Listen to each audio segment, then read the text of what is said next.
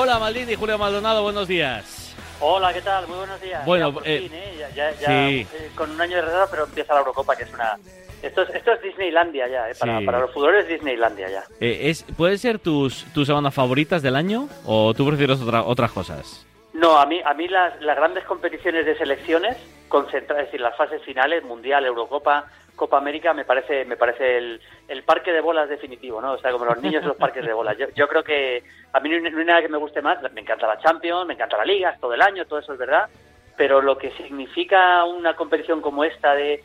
Porque claro, lo, lo que lo que en condiciones normales sería un partido que del que hablaríamos una semana o, o dos semanas o tres semanas, aquí hablas un día y medio, porque al día siguiente hay otro partido igual de importante, ¿no? Eh, y, y según van pasando las fechas, van siendo más importantes. Yo creo que no hay nada ni comparable a una competición de selecciones en fase final, como esta Eurocopa o como los Mundiales. ¿Cuál fue tu primera euro? Mi primera Euro fue que, eh, pero ¿te refieres como profesional o verla en la tele? Bueno, lo que quieras. Bueno, te digo las dos cosas. La primera Euro que yo vi en la tele, y ya vas a ver que lo viejo que soy, fue la final del 76, la del gol de Panenka. O sea, la vi con mi padre y recuerdo perfectamente el partido, en la Alemania-Checoslovaquia. O sea, O sea, o sea, fue ¿tú, viste el, el- el- el Panenka? Yo vi el gol de Panenka en directo, sí, en la tele. Que, sí, sí, ¿Y, sí, y- y sea, yo- y tú fuiste consciente de lo importante que iba a ser ese gol? No, no, no, para nada. No, era un, yo, ten- yo nací en el 67 y esto es el 77, tenía nueve años.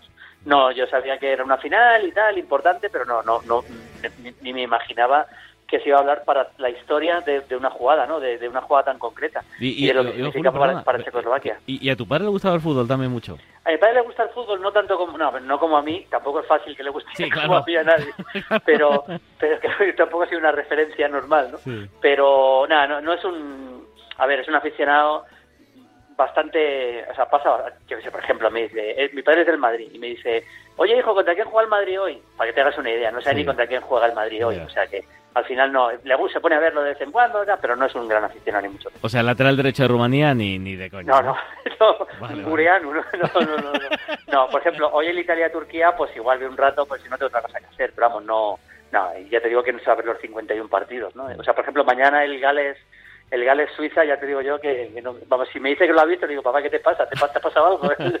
no, no, que va. ¿Y, y el primero como profesional, la primera euro como. El- la como primera Euro como profesional fue la del 96 en Inglaterra. Ah. Yendo, yendo allí, ¿eh? o sea, en el 92 yo ya trabajaba, no recuerdo muy bien, pero como no fue España, yo creo que prácticamente no hice nada, pero el 96 sí, lo comenté, lo comenté en la cadena SER, Mm. aquellos partidos, eh, la final, las semifinales, el penalti de Southgate, los partidos de España que fueron en Leeds, recuerdo, estaba yo con la SER y hice ya todo el torneo para las radios. Esa fue la primera, Eh, la Euro 96. eh, recuerdos regulares, ¿eh?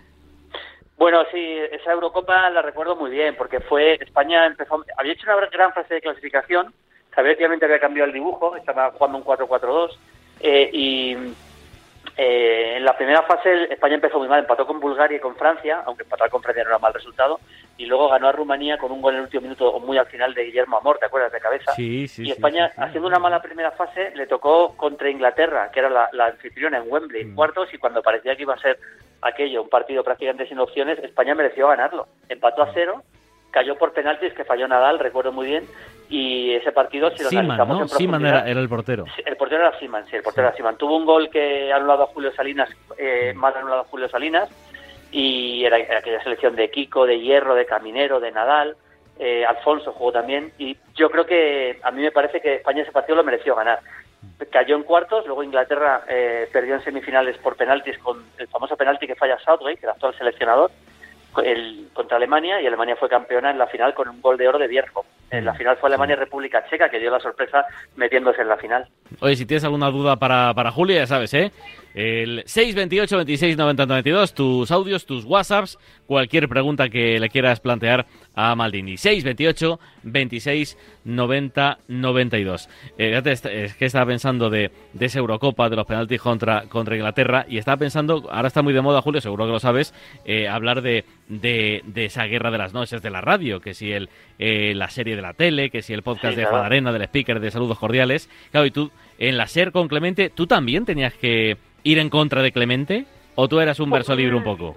Yo siempre he sido un verso libre, pero lógicamente, no, yo siempre he dicho lo que pensaba y ya está. Pero es verdad que hubo una, una pues yo recuerdo que había una movida allí contra Clemente tremenda, ¿eh? de algunos compañeros míos que estaban bastante enfrentados. Y sí, yo recuerdo, recuerdo aquello. Cuando España le gana a Rumanía, 2-1. Yo recuerdo que estaban, no sé, no, recuerdo quién fue, pero fue en la SED, estaba yo delante, estaba yo haciendo la transmisión.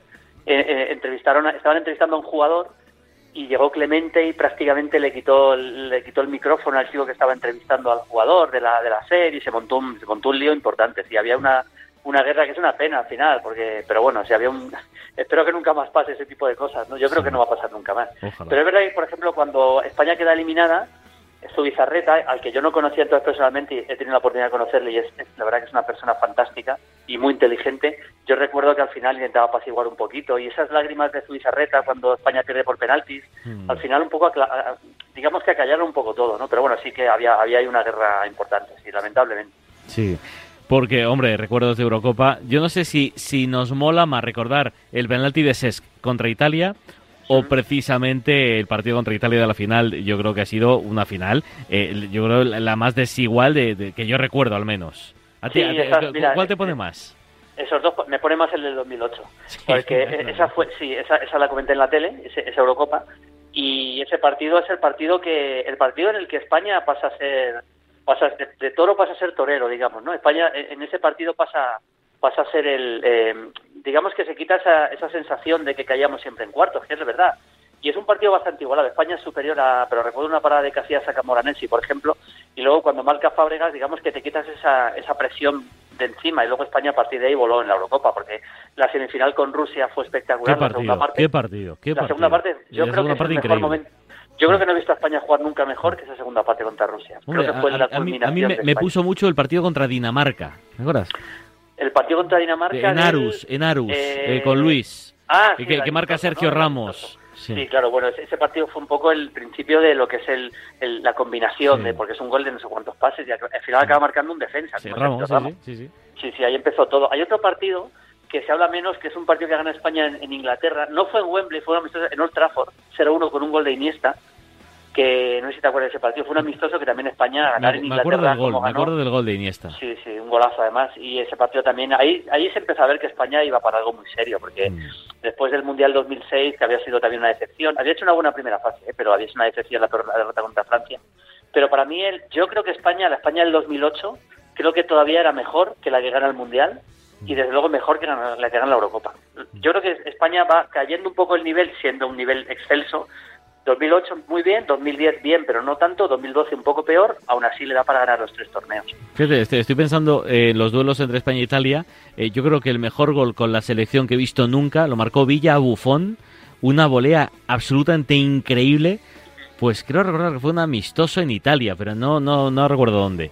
Bueno, de Villa hay un gol, hay un gol a Suecia en la Eurocopa del 2008, en el último minuto que es espectacular, ¿eh? Sí, la, carrera, sí, sí, sí, no, digo, Bufón, una volea sensacional del Guaje, sensacional. Mira, de eso no me acuerdo, fíjate, de ese pues, gol no me acuerdo. Pues, Ahí, pues. bueno, hablando de goles históricos de la selección española, tienes que ver en el Mundial del 66, yo no había nacido todavía, tú menos, claro. Yo, no, pero, el gol a Suiza, hay dos, ese partido es histórico porque los dos goles son históricos, el de Sanchís padre, que agarra la pelota prácticamente en su campo y se va de todos, y marca gol, pero el segundo gol de España es una carrera de Amán de Gento por la izquierda, puro Gento, toda la banda recorriendo, mete un centro espectacular y Amancio de cabeza en plancha la pone en la escuadra. Ese es uno de los mejores goles de la selección española en la historia.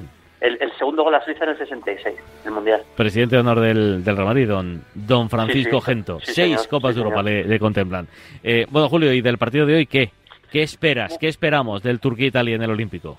Bueno, eh, lógicamente eh, creo que tiene más fútbol Italia, es un centro del campo con, mucha calidad. Yo creo que va a jugar con, eh, va a tirar por la veteranía, que es lógico en defensa. El primer partido es muy importante, va a jugar con Monucci y me imagino, pero luego va a meter a Jorginho, Varela y veremos si Locatelli, ahí hay una duda de otro que juegue, pero desde luego el, es un centro del campo muy creativo. Y luego, y luego yo creo que jugará Insigne, Berardi y Móvil arriba, sería lo lógico. Italia es un equipo que quiere el balón, quiere dominar y, yo creo que, que, es superior. Pero ojo, Turquía tiene buen equipo, tiene digamos, tiene, tiene algunas lagunas, por ejemplo, no tiene lateral izquierdo de primer nivel, porque el chico va a jugar hoy, me imagino jugar a Meras, que, que Juan le abre en segunda en Francia, es decir, teniendo buenos centrales como Soyunchu, que me encanta, el del Leicester, y Kabak, yo, la duda es si va a jugar Kabak o va a jugar de Miral, pero bueno, si juega Kabak, eh, y luego Cheli, que el lateral derecho es una, es una buena defensa, ¿eh? y luego tiene futbolistas de nivel como como Chalanoglu, como Yilmaz, como Yasichi, es decir, son jugadores jugadores que suenan menos, pero que han hecho unas buenas temporadas y que es, un equipo peligroso a mí el de, el de Turquía. Me parece un equipo que puede ser una de las tapas de la Eurocopa, pero lógicamente Italia jugando en casa, este partido no, no se le debe escapar, ¿no? Me parece que es superior Italia. Sin considerar una de las grandes favoritas, es un equipo que me gusta mucho ver a mí esta selección italiana por la elección de jugadores que hace Mancini. Fíjate, me mandó un mensaje el gran Rafa Maínez y me dice que el gol de Villa fue en un España 1, Italia 0 en Elche el 26 de marzo del 2008.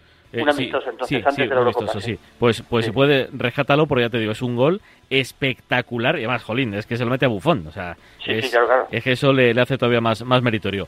Eh, vamos con mensajes para Julio, pero antes te voy a preguntar, eh, Maldini, mm. si solo se puede ver un partido, por obligaciones familiares o de amigos o lo que sea, hoy está claro. Mañana a las 3 Gales, Suiza, a las 6 Dinamarca, Finlandia, a las 9 Bélgica, Rusia. Si hay que elegir uno, ¿con cuál nos quedamos? Hombre, Bélgica-Rusia, sin duda. Sí, de los tres me parece el mejor claramente, porque tenemos a una de las de las favoritas como es Bélgica. Y del domingo a las 3 Inglaterra-Croacia, a las 6 Austria-Macedonia del Norte y a las 9 Países Bajos, que a mí me sigue saliendo llamarle Holanda, ante Ucrania. Bueno, aquí es que, es que no hace falta ni preguntar. Vale, Lógicamente Inglaterra-Croacia, estamos hablando de la semifinal del último mundial, ¿no? Creo que ese, ese grupo, por cierto, se habla mucho del grupo de la muerte, del grupo de Francia, Alemania y Francia, Alemania y Portugal, con, Hungría, pero es un grupo tremendo, pero ojo al, grupo de Inglaterra, porque claro, aquí tenemos a Hungría que prácticamente no va a poder hacer nada. Es un grupo entre tres prácticamente, pero ojo al grupo de Inglaterra, que es Inglaterra, Croacia, Escocia, que tiene muy buen equipo, y República Checa. Es decir, en ese grupo los cuatro tienen serias opciones de meterse, cosa que no tiene Hungría. Quiero decir que es un grupo todavía más igualado que el, de menos nombre, pero es un grupo durísimo ese grupo de Inglaterra. Venga, mensajes, preguntas para Julio Maldonado. 628 26 90 92. La gente quiere saber esto. Buenos días, Pablo. Buenos días, Maldini. Hola. La pregunta del millón. En tu opinión, que sabrá más a fondo cómo están todas las selecciones de la Eurocopa, quitando Francia, que es lo evidente, ¿qué crees que hará España? ¿Eres muy pesimista, muy optimista o moderadamente optimista? Venga, buenos días. Bueno, soy moderadamente optimista. También podemos decir que moderadamente pesimista. Podemos, podemos poner un poco en término medio, ¿no? Yo creo que España ha tenido un grupo relativamente asequible. Luego, ojo, esto es una Eurocopa, te puede ganar cualquiera, pero relativamente asequible. Y yo creo que, yo creo que a cuartos, yo creo que si España llega a cuartos, ya más o menos para el nivel que hay en general, está bien, pero yo creo que cuartos puede ser el... Ojalá no, ¿eh? pero yo creo que el techo de España podría ser cuartos a priori, luego ya veremos qué pasa. Buenos días, Maldini, crack. Una preguntita. ¿Por qué crees tú que selecciones como la de Rumanía no van a, torneos finales? ¿Qué, ¿Cuál crees que es el problema de, de, estas selecciones que siempre han estado ahí y ahora hace años que no, que no van? Bueno, eh, hay varias cosas. Rumanía efectivamente no va a estar en esta Eurocopa. El otro día le vi el partido contra Inglaterra y jugó bien, compitió muy bien, ¿eh? compitió muy bien contra Inglaterra el amistoso. Tiene buenos futbolistas. Yo creo que para la próxima generación va a mejorar cuando Hagi, por ejemplo, se haga más jugador. Pero es que las eliminatorias, claro, nos fijamos en las, en las selecciones peores. Y dices, hay partidos muy fáciles, pero luego hay bastante igualdad y el fútbol se está igualando bastante. Con lo cual es lógico que, que a selecciones de este nivel medio algunas se puedan quedar fuera. Eso es inevitable. Buenos días, Julio. Crack. Hola. Oye, eh, dime a quién pondrías tú de Pichichi en la Eurocopa y en la Copa América. Yo me la he jugado a Harry Kane y a Neymar. Un abrazo, crack. Hombre, jugártela, jugártela mucho tampoco. Pues no está mal tirada, ¿eh? Hombre, lo de Neymar es bastante claro, puede ser Messi también, pero yo creo que Neymar en la Copa América y en la Eurocopa Harry Kane es una posibilidad, pero él abandona bastante el área y se no, no, es tan goleador puro como, como pueden tener otras selecciones. Yo creo que tiene que estar en un francés. Yo apostaría por Mbappé o por Benzema, uno de los dos. Buenos días, Radio Marca. Hola. Eh, Maldini, a ver si el otro día mandé un mensaje, no sé si se me leyó al final. Un pronóstico para el campeón de la Euro, para, para apostar algo de dinerito, a ver si, a ver si pillamos algo. Pues qué presión, Un saludo, gracias. Qué presión. Bueno, eh, yo, mi favorito era Portugal, hasta que volvió Benzema a la selección, eh, que eso lógicamente no sabía que iba a volver. Una vez que ha vuelto Benzema a la selección, creo que da el favorito a Francia para ser campeón. Hola, buenos días Radio Marca, buenos días Maldini. Eh, yo quería hacerte una consulta. ¿Cómo verías el fichaje de Vitolo y de Versálico por el Betis y traernos a Fekir para el Atlético de Madrid? ¿Cómo lo verías tú? Venga, un saludo muy fuerte, crack. Bueno, el, el Betis va a necesitar un lateral porque Emerson no, no va a seguir, con lo cual yo creo que Versálico está bien. No me, no me entusiasma, pero bueno, puede ser un jugador de, de, nivel para jugar en primera un año, digamos, consolidado. Y el otro jugador que me decías eh, se me ha ido de la cabeza. El Vitolo, Vitolo. Ah, Vitolo, Vitolo. Bueno, Vitolo pues también para, para el Betis puede andar bien. En el Atlético de Madrid la verdad que no ha hecho mucho, pero un jugador muy de, de vuelta. Yo creo que el estilo Pellegrini es otro, pero podría funcionar. Tampoco son dos fichajes que me entusiasmarían ¿eh? para, para el Betis. ¿Y Fekir? Sí, Fekir, Fekir, sí, bueno, Fekir puede jugar en cualquier, en cualquier equipo grande. Lo que pasa es que es un jugador que tiene a veces bastante irregularidad, pero en cuanto a talento es, nivel equipo grande sin duda para mí. Buenos días, Radio Marca. Una pregunta para Julio Maldonado. Yo y mis amigos coincidimos en que Morata es muy malo. Eh, es, no sé, no es buen delantero, es muy torpe. ¿Estamos equivocados? ¿Nos estamos volviendo locos? ¿O qué, qué opinión tienes? Un saludo. Bueno, vamos a ver, yo, yo creo, con todo el respeto para nuestro oyente, creo que muchas veces se utiliza la palabra malo de una forma demasiado... Vamos a ver, un futbolista.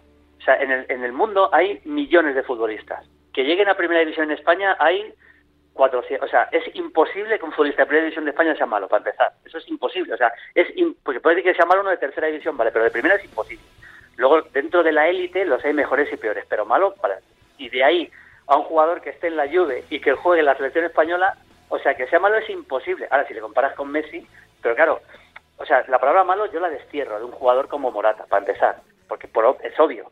Entonces, a partir de ahí, bueno, los hay mejores y peores. Creo que Morata tiene algunas condiciones muy buenas, es un buen rematador, pero técnicamente cuando se aleja del área, pues tiene sus carencias. A mí no me, no me, no me disgusta. Es más, yo creo que Morata tiene que ser titular con la selección, porque creo que necesita un delantero centro y creo que Gerard Moreno rinde mucho mejor con un delantero centro al lado.